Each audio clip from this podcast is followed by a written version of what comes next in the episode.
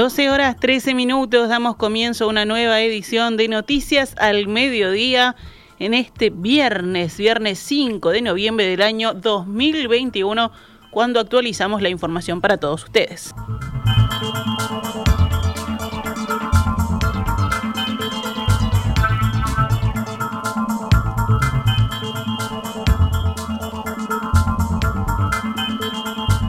La organización denominada Familiares de Prisioneros Políticos Uruguay se reunió ayer con el fiscal de corte, Juan Gómez. En la audiencia solicitó que se instruya a los fiscales a cesar en sus pedidos de prisión preventiva para militares, policías y civiles que han sido procesados, condenados o encarcelados por delitos vinculados a la represión antes y durante la dictadura cívico-militar.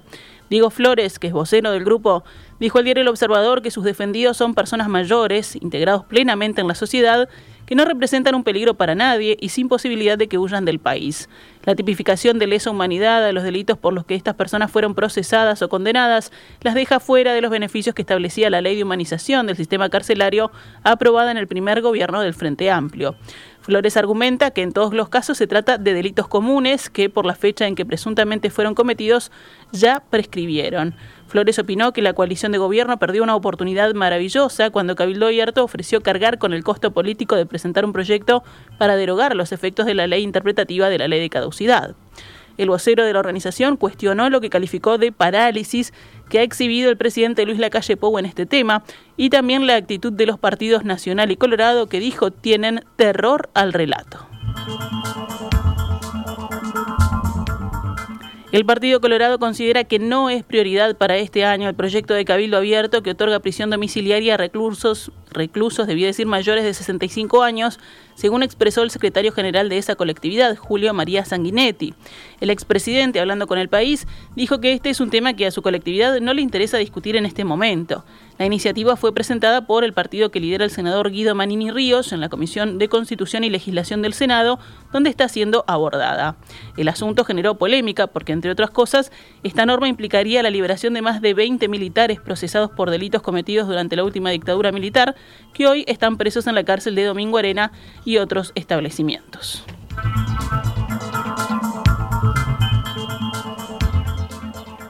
La coordinación de la coalición multicolor reunida ayer recibió los resultados de un informe del asesor presidencial en comunicación y publicidad, Roberto Lafluf, para encarar la defensa de los 135 artículos de la ley de urgente consideración que la oposición procura derogar en un referéndum el año que viene. El informe resaltó dos problemas para el oficialismo. Uno de ellos, el desconocimiento general de la población sobre el contenido de los artículos. El presidente del directorio del Partido Nacional, Pablo Iturralde, fue consultado al término del encuentro sobre si este había sido un problema de comunicación del gobierno y de la bancada oficialista mientras se votaba la LUC en el Parlamento y dijo lo siguiente. No, no es un tema de comunicación del gobierno, es un tema de los intereses de la gente. La gente anda con los problemas, el ciudadano que anda y arde en la calle está, tiene otras preocupaciones que mirarlo de la ley, no se informa de eso. Bueno, ha llegado el momento de informar.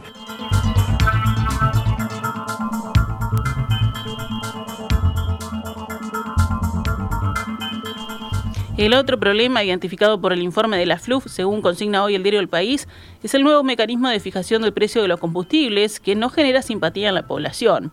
Entre los artículos impugnados, que mejor receptividad despiertan en la gente, de acuerdo a este estudio, están los relacionados al capítulo de seguridad, el que da el derecho a la portabilidad numérica de los usuarios de celulares, los que anulan la obligación de pagar los salarios a través de los bancos y los que agilizaron los tiempos de proceso de adopción.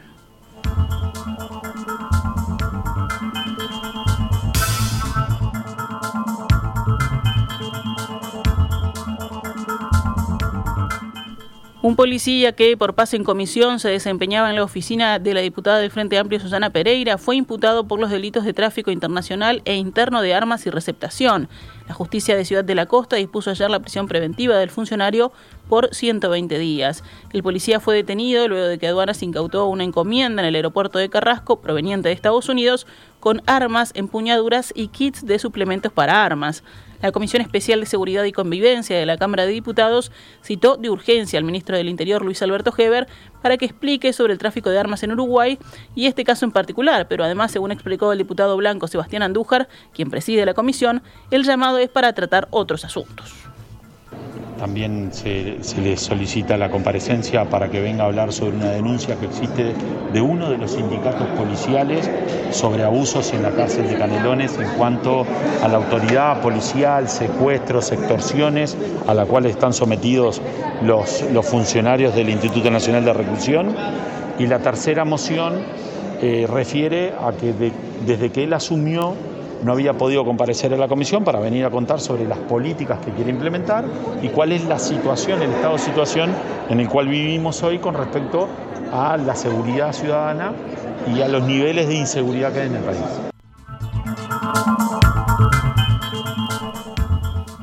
Los funcionarios de UTU realizan un paro de 24 horas en los locales de Montevideo, Canelones y Rocha.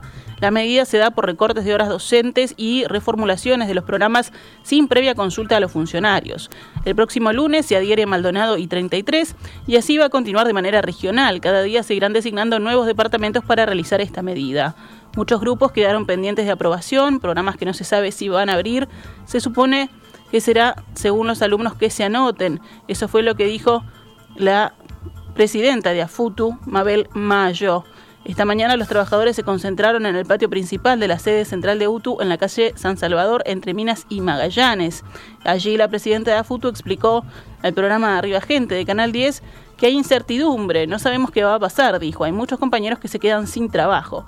Estamos con esa incertidumbre de no saber si al otro día las personas van a tener trabajo y los chiquilines a dónde van a ir. No son poblaciones de ciclo básico, son poblaciones más deprimidas y la gente está muy nerviosa, afirmó. El Sindicato Nacional de Trabajadores de la Enseñanza Privada, el SINTEP, anunció un paro de 24 horas de alcance nacional y que abarca a todos los subgrupos de actividad del sector para el próximo miércoles 10 de noviembre. El objetivo de la medida es la realización de una asamblea general que se llevará a cabo en el Platense Patín Club de 10 a 12 horas. El tema principal son las negociaciones en el Ministerio de Trabajo. Es, en un comunicado, el gremio señala que el plenario realizará una valoración colectiva del estado de situación de la negociación que viene llevando adelante en la novena ronda de consejos de salarios.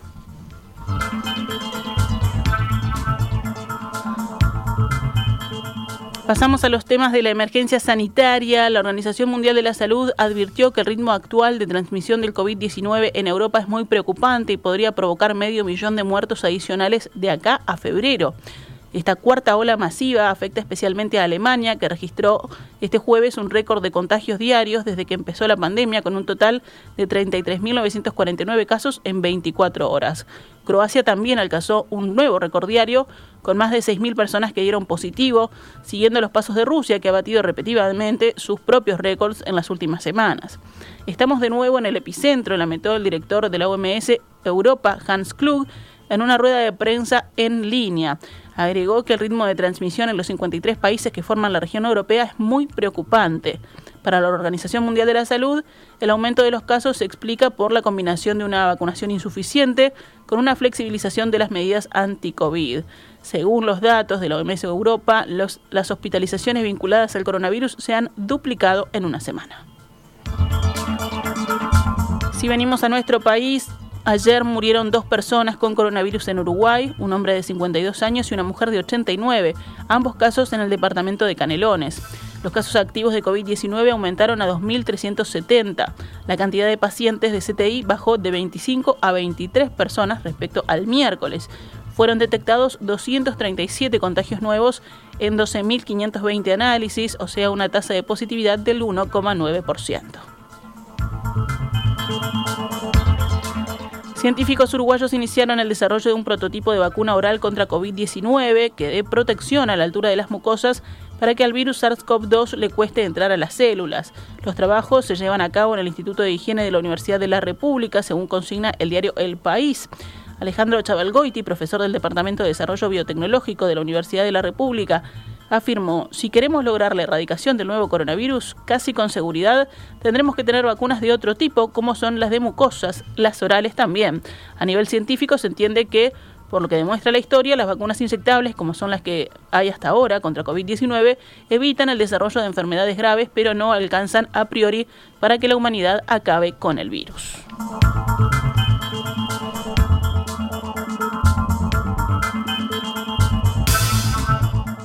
Y siguiendo en esta línea, pero en el panorama internacional, El laboratorio Pfizer anunció hoy que un ensayo clínico sobre su píldora anti-COVID, la primera de su tipo, mostró una alta efectividad. El medicamento llamado Paxlovid logró bajar en 89% el riesgo de hospitalización y muerte entre los pacientes adultos con COVID-19, con alto riesgo de desarrollar formas graves de la enfermedad, dijo Pfizer. Los resultados de este ensayo clínico intermedio son tan buenos que el laboratorio estadounidense dijo que dejará de reclutar nuevas personas para el mismo. Agregó que enviará los datos a la Agencia de Alimentos y Medicamentos, la FDA, lo antes posible como parte de su presentación continua para obtener la autorización de uso de emergencia. La noticia de hoy es un auténtico cambio en los esfuerzos globales para detener la devastación de esta pandemia, dijo el director ejecutivo de Pfizer, Albert Bourla.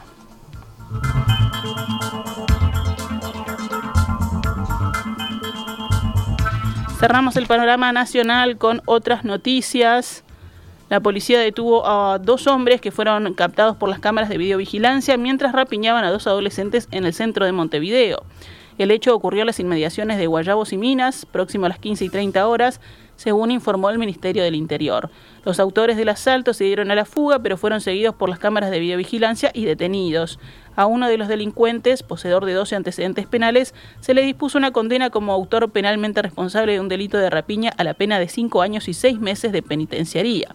En tanto, el otro rapiñero, un adolescente de 17 años, fue formalizado por la comisión de una infracción gravísima de rapiña y se estableció su internación en el INISA hasta el dictamen de la sentencia definitiva. La policía caminera emitió un comunicado en el que anunció que a partir de ahora las multas de tránsito podrán financiarse hasta en 36 cuotas. Todas las infracciones podrán ser financiadas, salvo aquellas aplicadas por espirometrías positivas. El trámite debe realizarse en las oficinas de tránsito de las intendencias de todo el país, donde los usuarios se podrán asesorar sobre el plan de financiación y la entrega inicial que deberán hacer. Los pagos se realizarán en cuotas consecutivas que se abonarán en las redes de cobranza, según señala el mismo comunicado. Actualizamos a cuánto cotiza el dólar a esta hora en pizarra del Banco República. 42 pesos con 45 para la compra y 44 con 65 para la venta.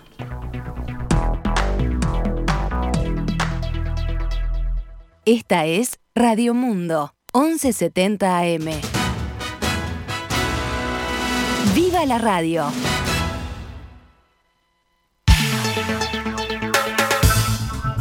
12 horas 28 minutos, continuamos en Noticias al Mediodía, una más del panorama internacional. La Unión Europea advirtió hoy que habrá graves consecuencias si las autoridades británicas suspenden partes de los acuerdos aduaneros post-Brexit para Irlanda del Norte. Maros Sefcovic, presidente de la Comisión Europea, alertó tras una reunión con el responsable británico para el Brexit, David Frost, que este escenario acarrearía graves consecuencias para la provincia británica de Irlanda del Norte y también para las relaciones en general entre Unión Europea y el Reino Unido. Cerramos el envío informativo con deportes. Peñarol ganó con tres goles anotados por Rubén Bentancur y es el líder exclusivo del torneo clausura y de la tabla anual del campeonato uruguayo. Ayer se completó la décima fecha del clausura con estos resultados. Bueno, Peñarol, como decíamos, venció a Cerrito 3 a 1. Cerro Largo empató con Boston River 1 a 1, Sudamérica y Plaza Colonia también empataron 1 a 1 y Progreso venció a Fénix 1 a 0. En el clausura, faltando cinco fechas, Peñarol está primero con 23 puntos. Le siguen Cerro Largo y Wanderers con 20. Nacional tiene 18. Progreso 17. City Torque y Deportivo Maldonado 14 puntos. Plaza y Fénix 13. Cerrito 12. River Plate, Liverpool y Boston River 11. Rentistas 10. Sudamérica 7. Y Villa Española tiene 5 puntos. Los equipos en zona de descenso a la fecha son Villa Española, Sudamérica y Boston River. El clausura sigue a partir de mañana con la decimoprimera fecha. Mañana sábado 6 de noviembre a la tarde a las 16 y 30 horas Rentistas River Plate en el complejo Rentistas, Villa Española Nacional 21 a 30 horas en el Viera. El domingo 7 de mañana 9.45 Fénix Sudamérica en el Capurro, Cerrito City Torque a las 16 y 30 horas en el Viera y Peñarol Liverpool 19 y 30 horas en el Campeón del Siglo. Y el lunes 8 de noviembre, Boston River Progreso en Las Piedras en el Parque Artigas, Wanderer Cerro Largo a las 18.45 en el Viera y Plaza Deportivo Maldonado en el Prandi.